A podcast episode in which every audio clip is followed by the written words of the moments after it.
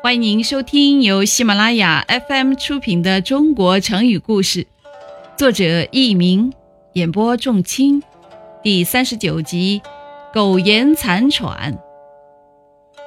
有一天，东郭先生突然想到北方的中山国去找个官儿做做，于是他收拾行装后便骑驴上路了。东郭先生骑着驴，走着走着。不知怎么的就迷了路，他看见前面尘土飞扬，又不知道自己在什么地方，心里感到很害怕。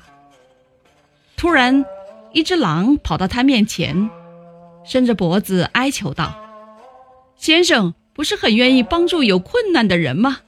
现在赵简子正在追捕我，您能让我早点躲进您的书袋里，使我垂危的生命？”暂且延续下去吗？原文是：何不使我早处囊中，以苟延残喘乎？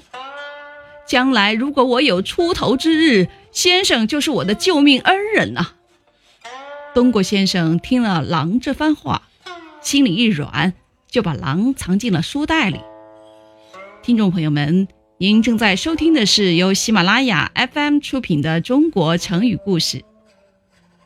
等追捕狼的赵简子走远了，东郭先生才把狼放出来。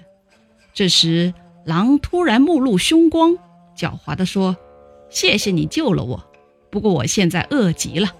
你心肠这么好，就让我把你吃了吧。”说完，就朝东郭先生扑了过去。正在这危急时刻，正好来了一个猎人，一箭就把狼射死了。后来人们就用“苟延残喘”作为成语，比喻暂时勉强维持生活。苟暂且勉强，延延续，残喘临死前的喘息。听众朋友们，本集播讲完毕，感谢您的收听，再会。